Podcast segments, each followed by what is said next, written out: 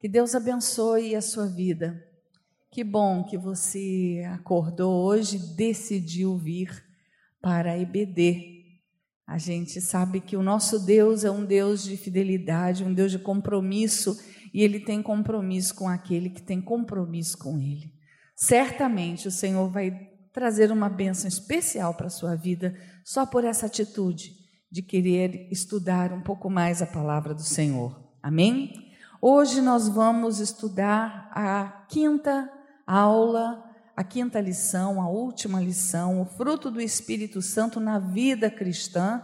Essa, esse estudo foi elaborado pelo pastor Davi Martins, um homem de Deus. Vamos ler o nosso texto básico que se encontra em Gálatas, Carta aos Gálatas, capítulo 5, versículos 22 ao 25. Eu vou ler na RA. Abra sua Bíblia, ou se você usa o aplicativo da Bíblia online no seu celular, fique à vontade. Diz assim a palavra do Senhor: Mas o fruto do Espírito é amor, alegria, paz, longanimidade, benignidade, bondade, fidelidade, mansidão, domínio próprio. Contra essas coisas não há lei. E os que são de Cristo Jesus crucificaram a carne com as suas paixões e concupiscências. Se vivemos no Espírito, andemos também no Espírito. Nessa última lição, dessa série, nós estudaremos sobre o fruto do Espírito na vida cristã. E esse tema, irmãos, tem uma importância é, muito grande para nós, porque o próprio, o próprio Senhor Jesus Cristo, fazendo uma relação com a, a sua morte e a ressurreição, ele nos ensinou o valor de uma vida frutífera. Lá em, no Evangelho de João, no capítulo 12, versículo 24, diz que se o grão de, de trigo caindo na terra não morrer, fica ele só, mas se morrer, produz muito fruto, né? A gente sabe que no mundo natural, nascer antecede de morrer. Primeiro a gente nasce, cresce, vive e aí a gente morre. No mundo espiritual é diferente. Morrer antecede o nascer. Nós morremos em Cristo para renascermos com Ele e nascidos de novo, a nossa vida não é mais nossa, pertence a Deus. Eu não sou de ficar mandando ninguém repetir, mas repita isso. Eu não sou meu. Repita a minha vida pertence a Deus. É tão importante que a gente se lembre disso, porque é mais fácil para não cair nas tentações. Não é? Você pertence a Deus. Nós fomos comprados por um preço muito caro e, e não somos mais donos das nossas próprias vidas, mas agora nós somos mordomos. E o mordomo é aquele que administra é aquele que é, cuida de algo que não é dele, é do seu Senhor. Né? Então você é mordomo da sua vida. E nós é, precisamos ter isso bem em mente. E conclui-se que, como cristãos, é, nós somos fruto do sacrifício de Cristo na cruz do Calvário.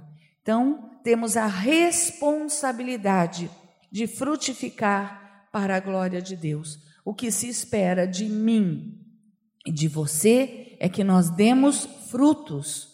Amém? Que não sejamos meramente ouvintes da palavra do Senhor, mas praticantes. Por isso que a EBD, o objetivo da EBD é te instruir e te dar uh, orientações práticas para que você possa colocar em prática na segunda-feira. Se for só instrução, conhecimento, você vai engordar intelectualmente, espiritualmente, mas é importante dar fruto. Amém?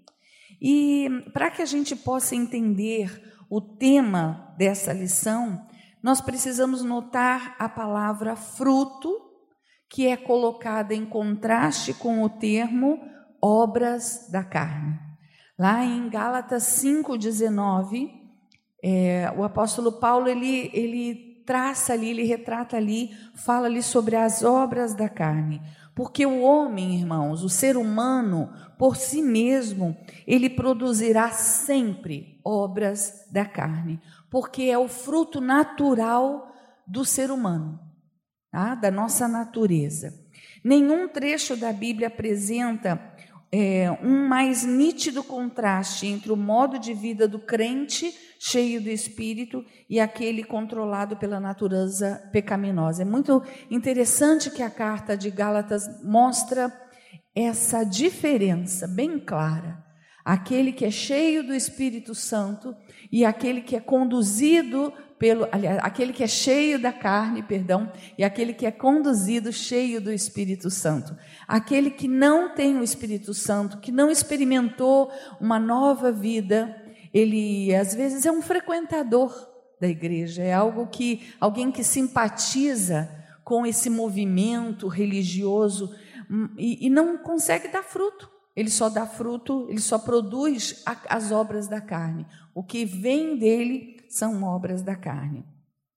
E Paulo não somente examina essa diferença das obras da carne para o fruto do espírito é, dos dois crentes, como ele também inclui uma lista, uma lista de obras da carne. E elas são, vamos lá: prostituição, impureza, lascívia, idolatria, feitiçarias, inimizades, porfias, Porfias são contendas, discussões, disputa, polêmicas, ciúmes, iras, discórdias, dissensões, facções, invejas, bebedices e glutonarias. E, e tudo mais o que você pensar que é, o ser humano é capaz de produzir.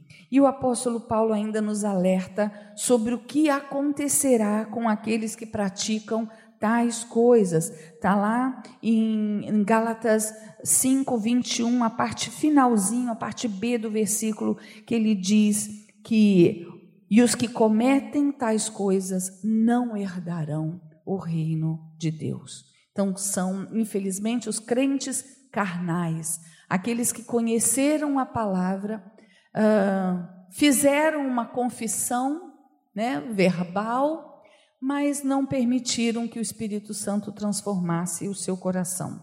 As obras da carne somos nós que produzimos por conta da natureza pecaminosa. Mas o nosso tema é o fruto do Espírito.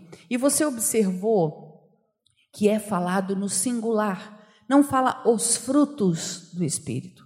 Talvez você tenha até ouvido algum pregador, alguma, algum palestrante se expressar como os frutos, e eu quero orientar que está equivocado. É o fruto do Espírito, é algo compacto, é algo único, e a gente sempre gosta de ilustrar para o nosso entendimento, assim como quando você pega uma tangerina, tangerina é um fruto. Quando você abre, tira a casca, ali estão o quê? Gomos. Cada gomo daquele faz parte do, da fruta que é o todo, né? O cacho de uva, é, a própria laranja que tem ali. A gente pode separar esses gomos, mas pertence a um único fruto. Então, a gente fala o fruto do Espírito.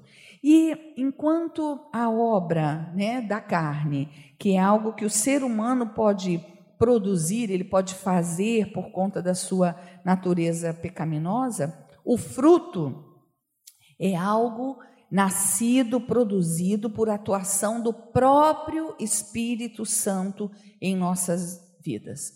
A gente fala o fruto do Espírito. Esse do Espírito me indica a procedência de quem é esse fruto. O fruto é dele, é do Espírito e também pode indicar, a, como eu falo, o fruto de, de quem está me entregando, né? É Ele que dá, como é dele, é Ele que oferece isso para nós. Ou seja, é um processo, irmãos, inteiramente é, é, fora do nosso alcance humano. Você não pode produzir o fruto do Espírito. O Espírito Santo é que produz esse fruto em você. Não é? E a gente cabe a nós exercitar essas virtudes. Eu falei dos gomos, não foi? Da tangerina. Esses gomos são as virtudes desse fruto que é produzido em nós. E a gente precisa se abrir essa entrega, ter comunhão com o nosso Deus, se abrir, ser cheio do Espírito Santo para que esse fruto possa ser produzido em nós. Ele não é resultado do que nós somos ou fazemos, mas é uma operação extraordinária do Espírito Santo em nós. E todo esse processo né, requer busca constante do Senhor, porque Ele é fonte de tudo. Então, a maneira, é, essa maneira de viver, ela se realiza no crente à medida que o crente permite que o Espírito Santo conduza, dirija, influencia a sua vida de um modo tal, tal que ele subjugue o poder do pecado.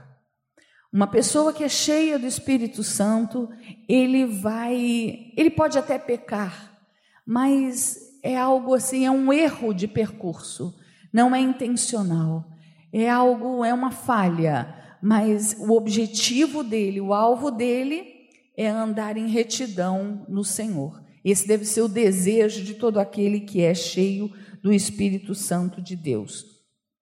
É, e essa palavra, né, a palavra fruto, ela é encontrada nessa mesma raiz, essa mesma palavra fruto de Gálatas 5, ela aparece frequentemente nas páginas do Novo Testamento. E eu vou citar algumas para que você tome conhecimento. Mateus 3, versículo 10 diz: Toda árvore pois que não produz bom fruto é cortada e lançada ao fogo. Mateus 3:8 diz: "Produzi, pois, frutos dignos de arrependimento". Mateus 7:16a diz: "Pelos seus frutos os conhecereis". Está falando da gente, dos nossos frutos, né? Você conhece que um cajueiro é cajueiro porque tem caju. Você conhece que uma macieira é macieira por causa da maçã. E nós somos conhecidos como, como filhos de Deus, como, como cristãos, como seguidores de Cristo, pelos frutos que nós damos. João 15, 8 diz: Nisto é glorificado meu Pai, em que deis muito fruto, e assim vos tornareis meus discípulos. João 15, 16a diz: Vos designei para que vades e deis fruto, e o vosso fruto permaneça. Olha que interessante isso. Hebreus 13, 15: Ofereçamos a Deus sempre sacrifício de louvor, que é o fruto de lábios que confessam o seu nome. Daqui a pouco mais, nós vamos cantar, vamos exaltar ao Senhor. E isso também é um fruto que precisa ser entregue ao Senhor como adoração. Então, daqui a pouco mais, nós vamos frutificar aqui em adoração ao nosso Deus. Tiago 3,18a a diz: É em paz que se semeia o fruto da justiça. Não é possível, irmãos, ao cristão ter uma só virtude, um gomo e o outro não. Vocês entenderam que o fruto é um todo? Não dá para eu ter uma parte uh, dessas virtudes deste fruto e não ter as demais, porque o fruto do Espírito, na verdade, é o caráter de Cristo em nós. O objetivo do nosso Deus é nos fazer semelhantes a Jesus. Então, o fruto do Espírito em você te faz parecido com Jesus. Como não querer isso? Como não desejar isso? Né? Eu, eu noto que toda criança ela gosta é, que as, as pessoas a achem parecida com seus pais. Né? As menininhas geralmente gostam de ser a cara da mamãe, não é assim? E os menininhos gostam de ser parecidos com o papai. É bem normal isso. Eles ficam todos felizes. Nós somos filhos de Deus. Nós precisamos parecer com o nosso Senhor. O fruto do Espírito, plantado em nós, gera em nós o caráter de Cristo. A gente vai ficar cara de Jesus.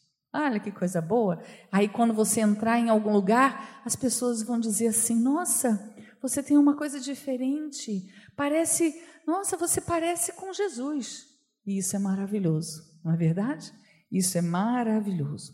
Mas vamos falar sobre o fruto do Espírito é, nesse, nesse perfil, nessa, nessa é, característica do caráter de Cristo em nós. As nossas ações e frutos, elas identificam o caráter de Cristo em nós. Quem recebe a Jesus como Salvador passa por uma transformação interior. Se você, quando se converteu ao Senhor, se você não foi transformado, se você não deixou de fazer aquilo que você fazia, é porque você ainda está precisando se converter, não é? O nosso jeito muda, nossa fala muda, as nossas escolhas mudam. Eu estou aqui me lembrando de uma irmã que doce, uma pessoa alegre, gentil, amorosa. Um dia ela foi dar o testemunho dela e ela disse que antes de conhecer a Cristo, ela era tão briguenta, mas tão briguenta, que várias vezes chamaram a polícia na vila onde ela morava. Tamanha briga que ela arrumava. E ela disse assim: Eu era tão boca suja, eu só falava palavrões. De dez palavras que eu falava, nove eram palavrões. Irmãos, eu fiquei tão chocada que eu falei assim: não, não é possível. Não é, será que essa irmã viveu isso mesmo? Porque ela era tão gentil, tão alegre, tão cordial, tão amável. Ela era aquela pessoa que acolhia. E você ficava pensando: não é possível? É possível, irmãos. Quando o Senhor Jesus entra na nossa vida e o Espírito Santo inunda o nosso ser, você se deixa guiar pelo Espírito Santo, o fruto do Espírito Santo, que é o caráter de Cristo, muda você. Aquela irmã que era, é como a gente fala, boca suja, falava palavrões, encrenqueira, estava sempre arrumando brigas, mudou. Ela agora era alguém que refletia o Senhor Jesus na vida dela. Jesus afirmou que o Espírito Santo habitaria em nós, lá em João 14, 17. E ele em nós faz com que a nossa natureza adâmica seja destronada. O velho eu morre e por isso temos condição de negarmos a nós mesmos e termos consciência de que o Espírito do Senhor trabalha em nós. Não somente para nos conceder dons e talentos, nós estudamos na domingo passado sobre os dons e talentos, mas prioritariamente para nos transformar. Às vezes uma pessoa pensa é, que ele é muito espiritual porque ele tem dons. Você não é muito espiritual porque tem dons. A verdade é que nós, os dons eles são instrumentos para o serviço do Senhor, mas é, não para a nossa espiritualidade. Eu estou me lembrando que em Efésios 4, o apóstolo Paulo ele fala que o propósito de Deus em nós é atingirmos a plenitude de varão perfeito. Quem é o varão perfeito? É Cristo Jesus, não é verdade? Você vê que essa ideia do, do, uh, dos dons, a igreja de Corinto, ela tinha todos os dons. No entanto, o, o apóstolo Paulo afirma que aquela igreja ela era imatura, ela era um bebê espiritual. Né? Eles tinham divisões, eles tinham problemas de moralidade, tinham brigas internas, é, faltava limite na liberdade cristã, eles não sabiam lidar com essa liberdade. Havia deficiências doutrinárias com relação, por exemplo, à ceia, à administração da ceia, com relação à ressurreição, com relação aos dons espirituais, à mordomia, mordomia dos bens. Mas era uma igreja que tinha todos os dons, porém, ela era uma igreja imatura o que define a espiritualidade de alguém não são os dons, mas é o fruto do Espírito, o caráter de Cristo esculpido em nós pela atuação do Espírito Santo. O fruto do Espírito é a manifestação externa da obra interna do Espírito Santo em nós. O Senhor quer fazer uma obra interna em nós para que chegue no nosso exterior. O exemplo que eu contei dessa irmã, que era briguenta, falava palavrões e ela mudou. Ela mudou a ponto de que, como eu não a conheci antes, eu fiquei chocada de saber que ela tinha aquela história. Fiquei impressionada e glorifiquei mais ainda o Senhor pela transformação real na vida dessa pessoa. Eu acho que isso serve para você guardar aí no coração se você está convivendo com alguém muito difícil. É um marido, é um filho, é uma mãe, é um, um parente, alguém que vive próximo a você e que você percebe quão difícil essa pessoa é. Essa palavra pode vir como uma esperança para o seu coração de saber que se Jesus entra naquela vida, essa pessoa vai ficar maravilhosa de conviver. Esse marido que é ruim, que é grosseiro, ele vai virar um servo de Deus. Essa esposa que é agressiva, que é brigona, que é como essa irmã que eu citei, ela vai se tornar uma serva do Senhor Altíssimo. Então, o Senhor, ele quer manifestar, o fruto do Espírito é a manifestação externa da obra interna do Espírito Santo em nós. Por isso que a gente precisa fazer um exame constante de nós mesmos através da palavra de Deus, do filtro da palavra do Senhor, né? E é, uma observação interessante é que as duas listas de Paulo, tanto sobre as obras da carne né, e sobre o fruto, quanta diferença significativa a gente vê, não é? Porque a vontade do Espírito, ela é essa mesmo. É uma constante oposição ao pecado, aos desejos pecaminosos. E são situações que ocupam lados opostos nessa batalha espiritual. Nós precisamos, irmãos, parecer, refletir a Cristo.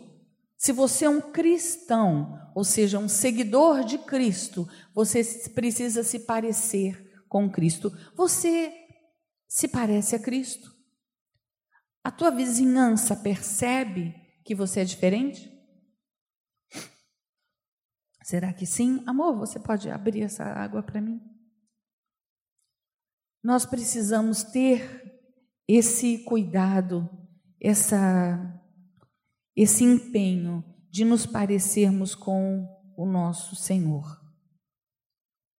Esses copinhos são murmurar, né?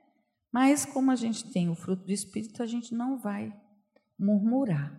Obrigada. Muito bem. Então, vamos pensar é, no que é o fruto do Espírito. Eu dei o exemplo da fruta, né, com seus gomos, com cada parte, cada uma deles, e, e é importante que a gente sempre desenvolva cada vez mais, né? É, se a gente for tratar se nós formos olhar bem para esse, esse fruto do Espírito, a gente pode dividir em três partes. É, em nosso, nosso relacionamento com Deus, são os três primeiros. Você lembra quais são aí? Deixa eu pegar aqui. Vamos lá. O fruto do Espírito é amor, alegria e paz. Esses três primeiros se referem ao nosso relacionamento com o nosso Deus. Os outros três, longanimidade, benignidade, bondade, o nosso relacionamento com o nosso próximo. E os outros três, uh, fidelidade ou fé, mansidão e domínio próprio, o nosso relacionamento com nós mesmos. E vamos pegar uma, uma, uma parte, uma aplicação prática para que você possa pensar e refletir sobre isso durante essa semana. No nosso relacionamento com Deus, começando com o amor, que esse esse fruto maravilhoso, não é? Você já reparou que quando você está passando por uma tribulação, por um momento difícil, a primeira coisa que o inimigo faz é colocar dúvida no seu coração do amor de Deus por você. Né? Porque está acontecendo tanto problema, é tanta dificuldade, será que Deus não me ama? O inimigo lança essa dúvida. E isso precisa ser repreendido e você precisa ser compreender que o amor de Deus, ele envolve totalmente você. Independente das circunstâncias que você viva, Deus te ama. Deus me ama. Você tem que lembrar o tempo todo disso para você. Você lembra que Jesus, quando foi batizado em águas, o Espírito Santo uh, veio sobre ele como uma, uma forma de pomba, o céu se abriu e houve uma voz, todos ouviram uma voz que dizia: o Senhor dizia, Este é o meu filho amado em quem eu me comprazo, em quem eu tenho prazer. O Senhor Deus afirmando a Jesus que ele o amava. E ponto final. Dali, você percebe que quando ele sai, deixa de ser acaba o batismo dele, que ele sai, ele vai para onde? Ele vai para o deserto. O Espírito levou para o deserto para ser tentado. Ele ia passar provações enormes. Mas ele foi com uma bagagem dentro dele. Qual era? Sabendo que Deus o amava. Então, esse amor, esse amor que vem de Deus, ele vem como fruto dentro do nosso coração e a gente reproduz isso para os nossos semelhantes. Por isso que é importante que você ame as pessoas.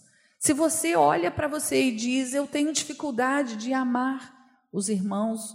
Eu lembro de uma irmã que quando a gente na ceia, pedia para trocar o tempo bom, né, gente? Que a gente trocava o cálice, abraçava. A gente está ficando saudosista dessa época já. Mas eu lembro que quando a gente falava assim, diga para o seu irmão, eu amo você. Ela uma vez me disse assim, eu acho aquilo um absurdo. Eu não amo essa pessoa, para que, que eu vou falar que eu, eu amo meu marido, eu amo minha mãe, meu pai. E eu falava para ela assim, olha, mas você precisa pedir ao Senhor que plante em você esse amor de Deus, que faz com que a gente consiga amar os nossos irmãos. Né?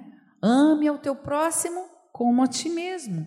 Se você se ama, é, é imperativo isso. Nós precisamos amar os nossos irmãos. E somente pelo amor auto-sacrificial que foi expresso por Deus no sacrifício do seu filho, esse fruto pode ser produzido. É só na cruz, irmãos. É pela cruz de Cristo que nós conseguimos, que nós, nós o Espírito Santo faz em nós é, é produzir este fruto.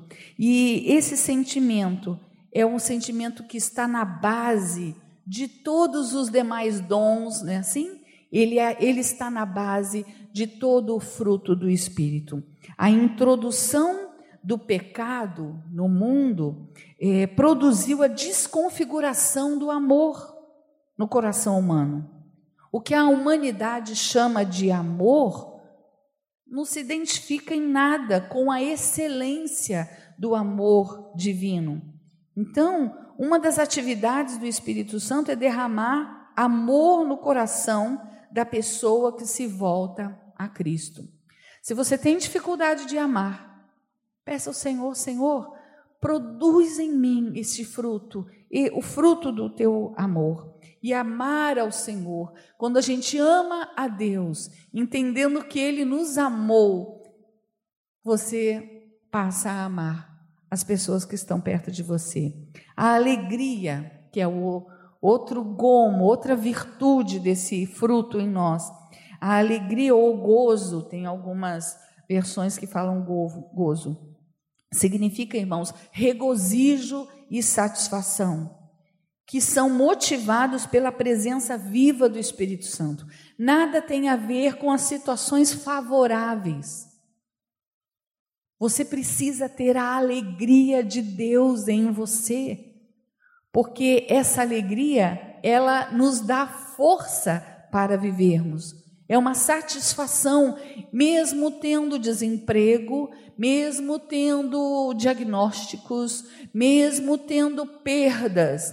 Essa alegria, essa essência de alegria em nós, esse contentamento com o nosso Deus, ele vem do Espírito Santo de Deus, ele precisa fazer parte da nossa vida.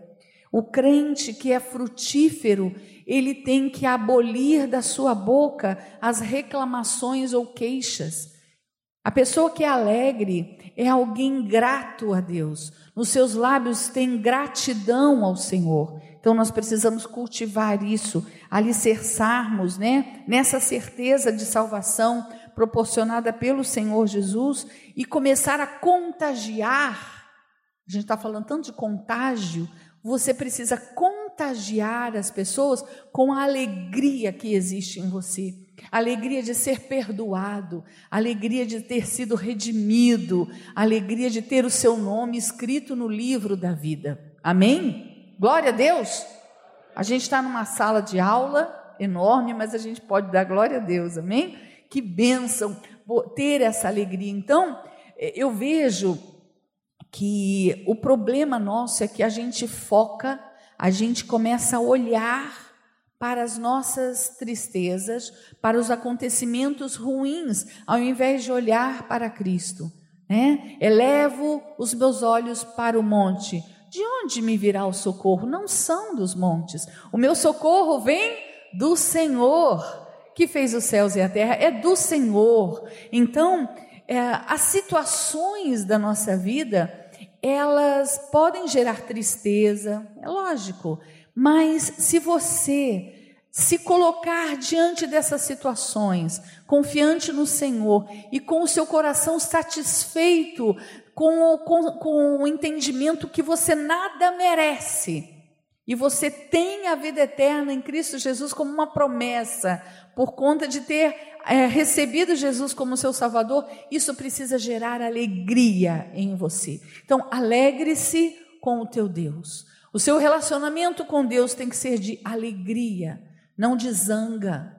Eu conheço pessoas que estão zangadas com Deus, que estão brigados com Deus. Precisa do fruto do Espírito neles. O outro gomo, a outra virtude é a paz. E o termo, esse termo paz significa concórdia, harmonia, reconciliação. Em João, deixa eu abrir aqui. João capítulo 14. Estou com uma Bíblia aqui muito boa, irmãos. É um tijolão, né? É uma Bíblia é, de versão textual do expositor, muito bom. E diz assim: vamos ler?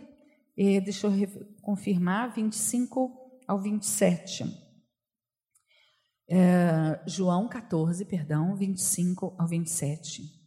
Tenho-vos dito isto estando convosco, mas aquele Consolador, o Espírito Santo, que o Pai enviará em meu nome, esse vos ensinará todas as coisas e vos fará lembrar de tudo quanto vos tenho dito. Deixo-vos a paz a minha paz vos dou, essa paz santificadora. Há uma diferença enorme, irmãos, entre ter paz com Deus, que todos os crentes têm, e a paz de Deus, uma paz que vem de Deus, da qual Jesus fala aqui. Não vou lá dou como o mundo a dá. A paz do mundo ela é superficial. É uma paz, mas a paz dada por Jesus, ela está no coração. E aí diz: não se turbe o vosso coração, não se, e nem se atemorize. Irmãos, a paz que vem de Deus, ela cura o coração perturbado e tira o temor e lança fora o medo, joga fora o medo. Essa paz precisa inundar a nossa vida. Por isso que você não pode se desesperar quando fica vendo noticiários, né, alarmantes, falando das tragédias. Você precisa confiar no Senhor Jesus, Você precisa acalmar. A paz de Deus, ela acalma o nosso coração. Como está o seu coração? Está perturbado ou está calmo? Tranquilo, porque você sabe que você está na concha das mãos do Senhor. E o Senhor diz que ninguém, irmãos, ninguém é ninguém, ninguém pode arrebatar-nos desse lugar. Não é maravilhoso isso? Maravilhoso! Glória a Jesus por isso. O amor, a alegria e a paz são os três primeiros atributos, as virtudes do fruto do Espírito citado aqui em Gálatas. E a nossa permanência em Cristo deve produzir o amor, a alegria, a paz em nosso coração. Permaneça em Cristo. Perceba quando você está muito perturbado, quando você está muito irritado, reclamando, quando você está com autocomiseração, se sentindo invisível para Deus, faça essa pergunta: eu estou vivendo em Cristo? Será que eu estou realmente vivendo em Cristo? Ou eu estou olhando para o meu braço, para a minha força, para este mundo? Uma vez que amamos ao Senhor, guardamos os seus mandamentos. É, minhas netas estavam cantando, né? Na nossa, a gente foi levá-las para casa delas, passaram dias conosco e elas cantavam o tempo todo. Amados, vamos amar uns aos outros, amar uns aos outros, pois o amor vem de Deus. E todo que ama é nascido de Deus e conhece a Deus. Quem não ama, a Deus não conhece, pois Deus é amor. Deus é amor. Amados, vamos amar uns aos outros. 1 João 5, 7 e 8. é um versículo. Elas estavam cantando. Aquele que tem a Deus, aquele que recebeu o amor de Deus, ele ama. Ele ama. E isso precisa estar latente no nosso coração. Em várias ocasiões, ao longo do Evangelho de João, nós vemos Jesus falando sobre o amor do Pai por Ele. E a gente pode, irmãos, perceber que este amor de Deus para o seu filho Jesus, ele está acessível para nós da mesma maneira, porque o Senhor Deus, ele nos adotou como filhos mas a todos quantos o receberam, deu-lhes o poder de serem feitos filhos de Deus. Filhos, você é filho amado do Senhor. Por isso, se o inimigo, de alguma maneira, colocar na sua mente que Deus não te ama, Lembre-se, ele é mentiroso, ele é o pai da mentira, não é verdade. Você é muito amado. Mesmo que você não tenha recebido o amor dos seus pais, o amor daqueles que cuidaram de você, saiba que você tem o amor de Deus. A Bíblia diz: pode uma mãe rejeitar, abandonar um filho que amamenta? Pode isso, é tão absurdo, né?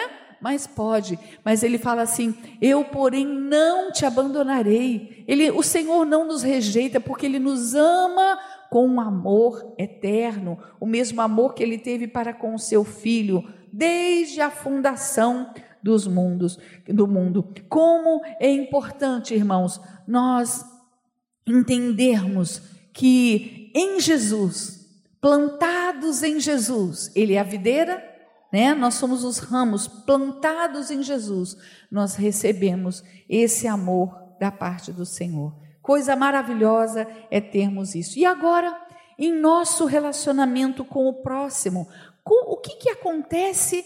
Eh, como acontece esse fruto em, eh, na nossa vida em relação ao nosso próximo? A gente vê que a expressão fruto do Espírito, que é encontrada em Gálatas, a primeira consideração a ser feita é que o fruto, ele, lembrando, ele é único, ele é um bloco, ele não, não são frutos, ele é um fruto que se manifesta em nove virtudes, né? É, e eles não se manifestam independente um do outro, um está ligado ao outro. Então, você precisa de todas essas, todas essas nove virtudes. Estão doados por Deus e recebidos é, pela, pelo crente é, através da pessoa do Senhor Jesus Cristo. Não é um processo mecânico, rápido, é um processo que vai acontecendo na vida do crente. Quanto mais você caminha com Deus, mais esse fruto vai ficando evidente na sua vida. Mais evidente, mais forte, mais você aplica, mais você reflete. Vocês aqui alguma vez receberam o pastor Messias Anacleto Rosa? Não sei se foi aqui, mas acho que no templo antigo, não é? Eu não sei se você tinha essa impressão que eu e meu marido tínhamos. A gente parecia que aquele homem tinha estava com Jesus pessoalmente e saiu e veio pregar. A sensação que você tinha era que Deus na vida dele é algo, era algo tão assim forte que a impressão que você tinha é que ele andava de braço dado com Jesus. Esse é o objetivo de Deus para a nossa vida. Que o Senhor, que as pessoas possam perceber Jesus em você. E isso é maravilhoso. E eu fico feliz de saber, de, de, de, lembrar que conheci alguém assim. Isso dá esperança de que eu também possa. Né? Eu também posso refletir o rosto, no meu rosto, a pessoa do Senhor Jesus. Mas vamos ver aí, aplicando para nossa nosso relacionamento com o próximo.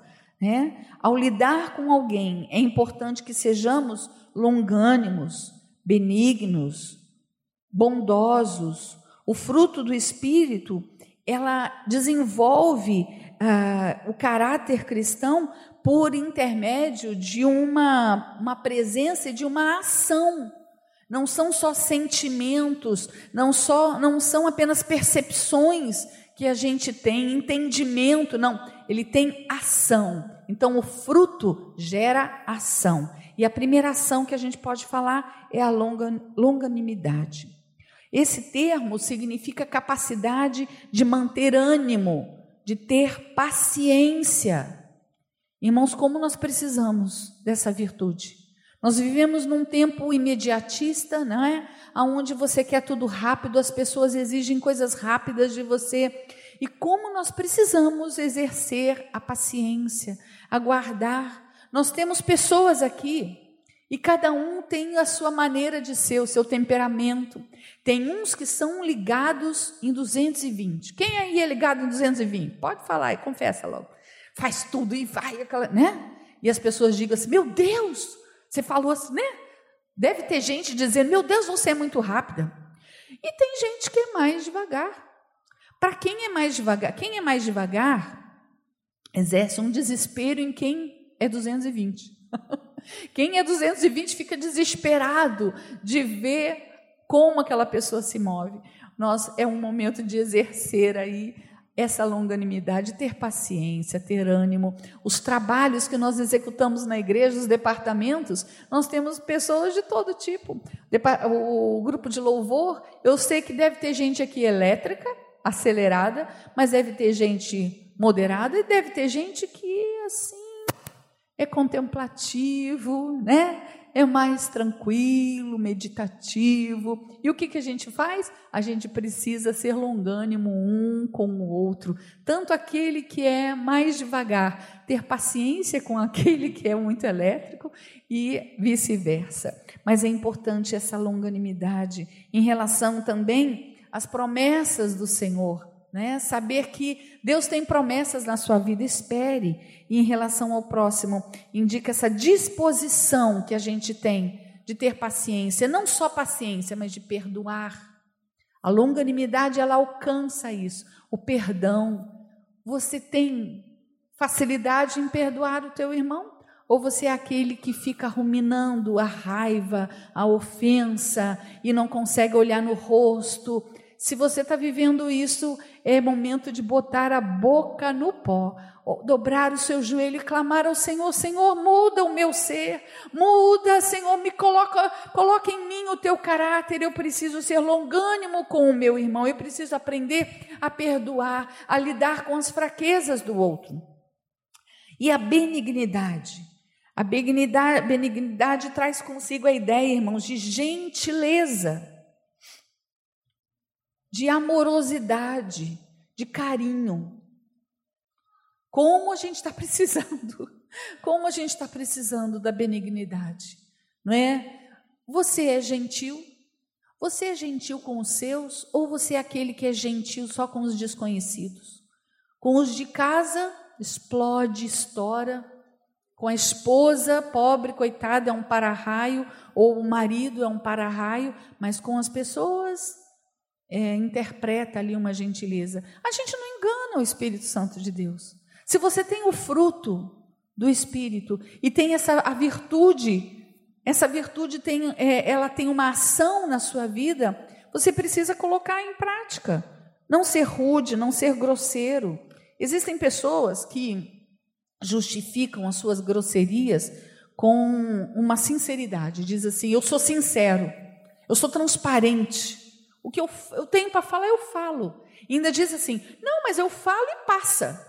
Depois eu não fico com raiva ele fica bem, mas os corpos estendidos, moribundos assim no chão, é, não é verdade? Você conhece gente assim?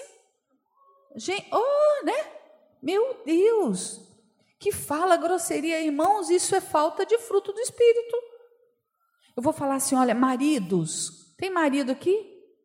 Sejam gentis, obrigada, com suas esposas e filhos, sejam meigos.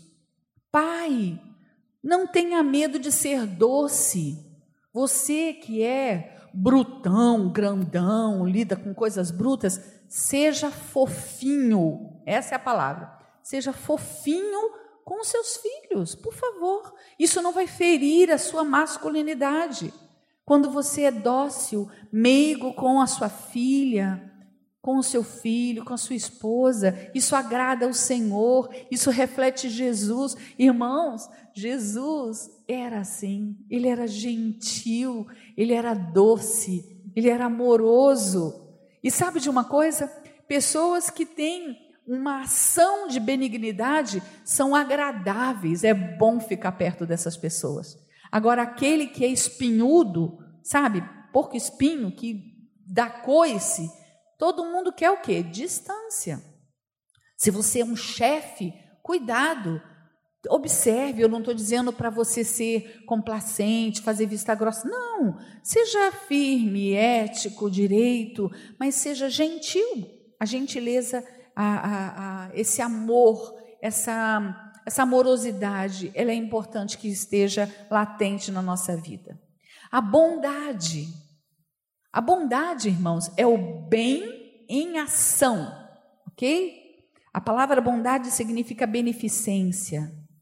O sentido do, desse termo ele vai além do conceito, porque ele apresenta é, essa, essa ação, esse, essa, esse, esse bem, esse bom como uma ação, como algo de efeito, e é motivado pelo amor.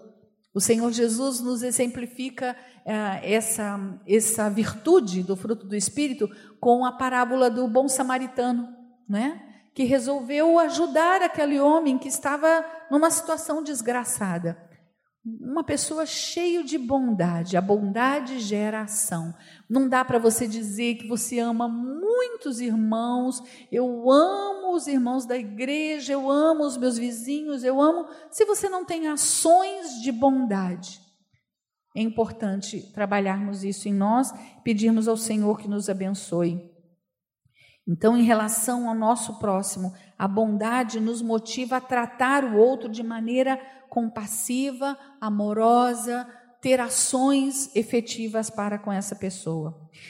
E nos nossos relacionamentos, no nosso relacionamento conosco, com nós mesmos, nós precisamos admitir, irmãos, que não é fácil frutificar espiritualmente, não é fácil, porque a sua natureza, a minha natureza é pecaminosa. A nossa tendência é ir para o errado. Todos os dias, todos os dias a gente trava uma luta interna, onde os desejos pecaminosos da carne, eles vivem em conflito com os propósitos espirituais de Deus. Mas a gente precisa possuir um relacionamento com o Espírito Santo para que nós possamos sair vitoriosos nessa guerra. Não é uma guerra que você trava dentro de você em fazer aquilo que é reto, aquilo que é correto. E é, é difícil, mas é importante que a gente não canse, não, não desista de lutar, de insistir em galgar essa transformação que o Espírito Santo deseja em fazer em nós. E o primeira a virtude é, forjada em nós, que envolve esse relacionamento com nós mesmos, é a fé ou a fidelidade, que significa a confiança, a certeza, a lealdade. Né? Sem fé, o testemunho do cristão perde a sua eficácia. Tudo é pela fé. E na Bíblia, Deus se revela como aquele em que a gente pode confiar plenamente. Nosso Deus, nós lidamos com um Deus que é fiel. Ele é fiel. Você pode acreditar nele.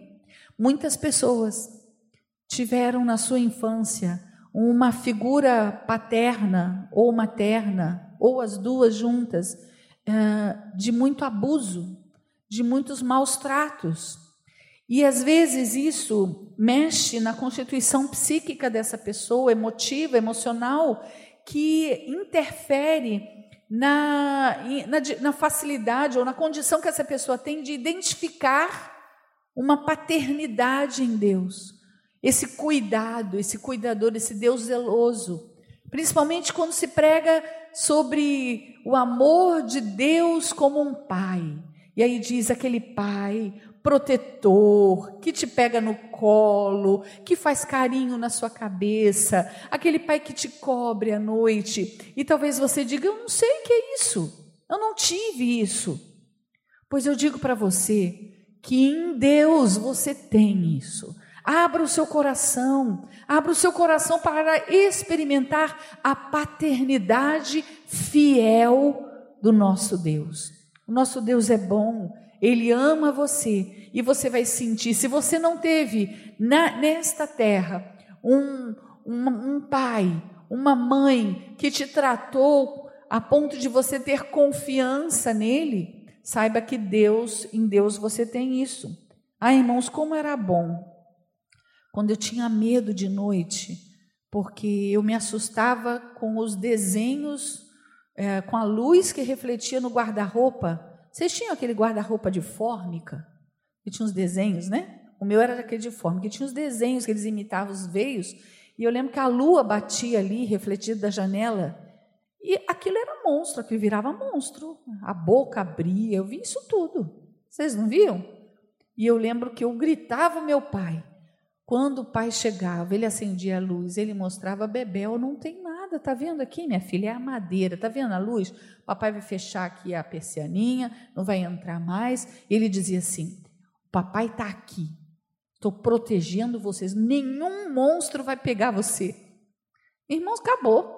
Eu fechava o olho e dormia. Confiança. O nosso Deus, a fidelidade dele gera em nós essa confiança. A gente pode confiar plenamente no Senhor. A mansidão, para terminar, mansidão, a palavra mansidão significa capacidade de não reagir com violência diante da afronta.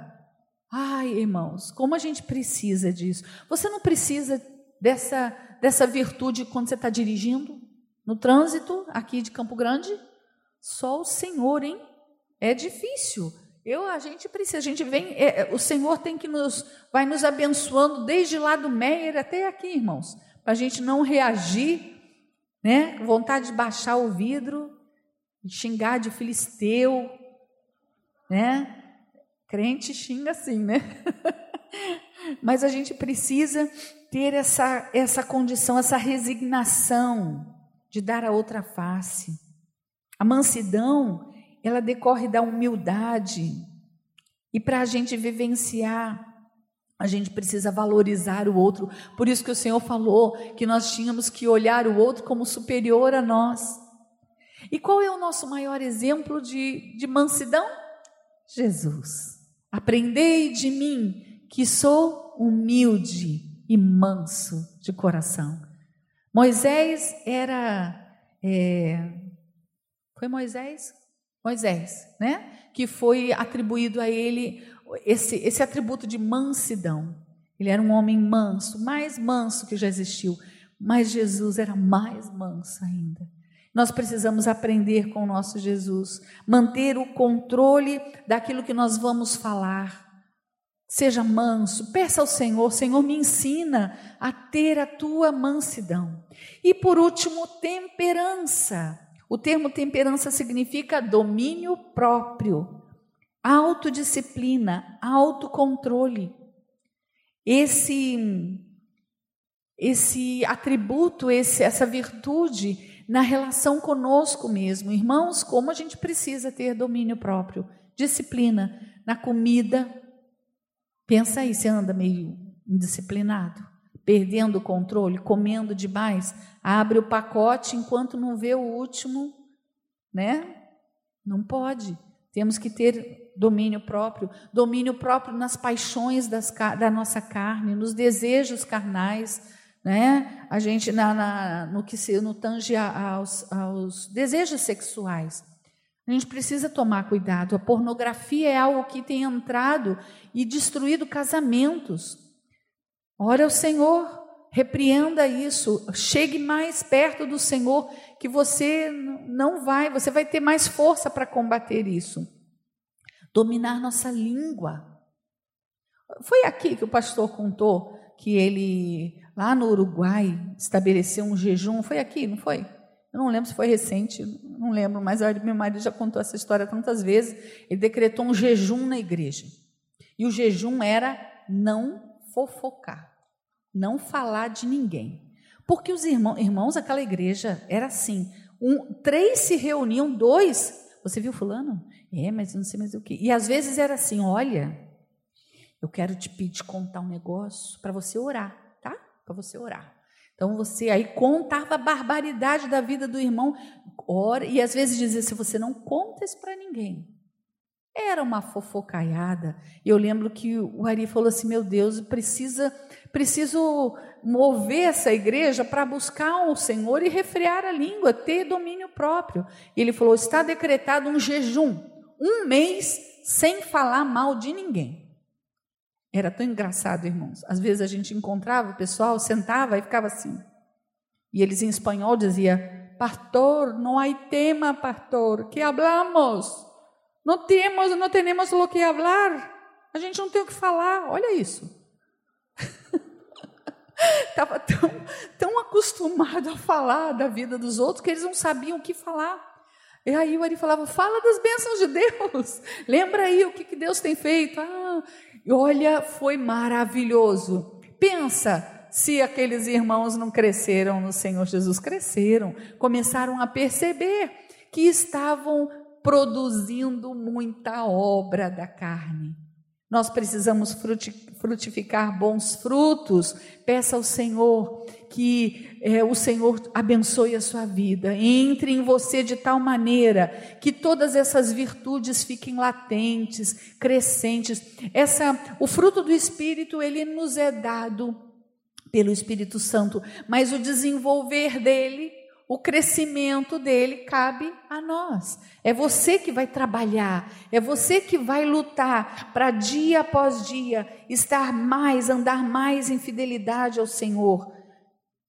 Nós precisamos aceitar esse desafio e para terminar, para concluir, a gente a gente pode dizer que torna-se então muito necessário ter a consciência de que ao buscarmos a Deus com o coração contrito, quebrantado e com sinceridade, se nós lermos habitualmente a Sua poderosa palavra, procurarmos praticar essa palavra, certamente daremos lugar em nossos corações, para que o Espírito Santo possa produzir em nós cada um dos seus, do seu fruto, cada um da virtude disponíveis, e assim nós tenhamos uma vida cristã produtiva, vitoriosa em Cristo Jesus. Isso é mar maravilhoso, irmãos. Deus, ele não apenas está determinado a nos levar para a glória, mas ele também quer nos transformar à semelhança do reino da glória. O Senhor quer salvar você, mas quer transformar você. E isso é maravilhoso. E porque não é só uma questão de ser salvo, mas de ser transformado à semelhança do nosso glorioso redentor Jesus Cristo. Vamos orar, mesmo sentados. Feche os seus olhos e antes de orar, olhe para dentro de você. Olhe para dentro do seu coração e procure, procure aí, pergunte para você onde está o fruto do Espírito dentro de mim. Será que eu estou mostrando esse fruto? Será que eu vi, estou realmente vivendo o amor? Eu estou amando, amando meu Deus, amando os meus irmãos? Será que a alegria, o contentamento tem estado presente na minha vida? A paz que me faz descansar. Você encontrou a paz aí no seu coração? Você tem sido longânimo, benigno, tem sido bondoso com o próximo? Será que você enxerga isso em você? Você consegue ver fidelidade, fé, mansidão, domínio próprio? Examine você agora. Olhe para dentro de você. Examinar-se é isso, olhar para dentro. Eu olho para dentro de mim e eu vejo que eu preciso muito crescer cada dia mais no Senhor. Preciso frutificar em Deus. Vamos orar? Vamos clamar ao Senhor? Senhor, meu Deus e Pai, nós te agradecemos pela tua palavra tão maravilhosa, tão fiel, tão abençoadora. Hoje nós vimos, Senhor, que esse fruto é um presente é algo vindo de ti, Senhor, e que nós precisamos, ó Pai, cuidar dele para que ele cresça, para que seja muito frutífero, para que contagie pessoas. Senhor, eu quero te pedir perdão, ó Pai, perdão por não estarmos tratando, Senhor, como deveríamos este fruto. Senhor, nos ajuda, nos ensina, muda, Senhor, o nosso viver, ó Pai Ajuda os meus irmãos, Senhor, a saírem daqui hoje obstinados atrás deste fruto, de fazê-lo crescer. Em nome de Jesus, Senhor, nós falamos isso contigo porque cremos. Trabalha em nós, ó Pai. E nós queremos declarar que nós te amamos, nós queremos declarar, Senhor, que confiamos em Ti, Senhor, e que e nós aguardamos, ó Senhor, a tua volta. Em nome de Jesus, em nome de Jesus falamos contigo. Amém. Que Deus abençoe os irmãos, que vocês possam refletir mais sobre esse estudo. E para mim foi uma benção, irmãos. Foi muito gostoso. E eu vi que, nossa, tem umas virtudes que eu preciso trabalhar mais, né? Que a gente precisa cultivar mais. Pastor, que Deus abençoe os irmãos.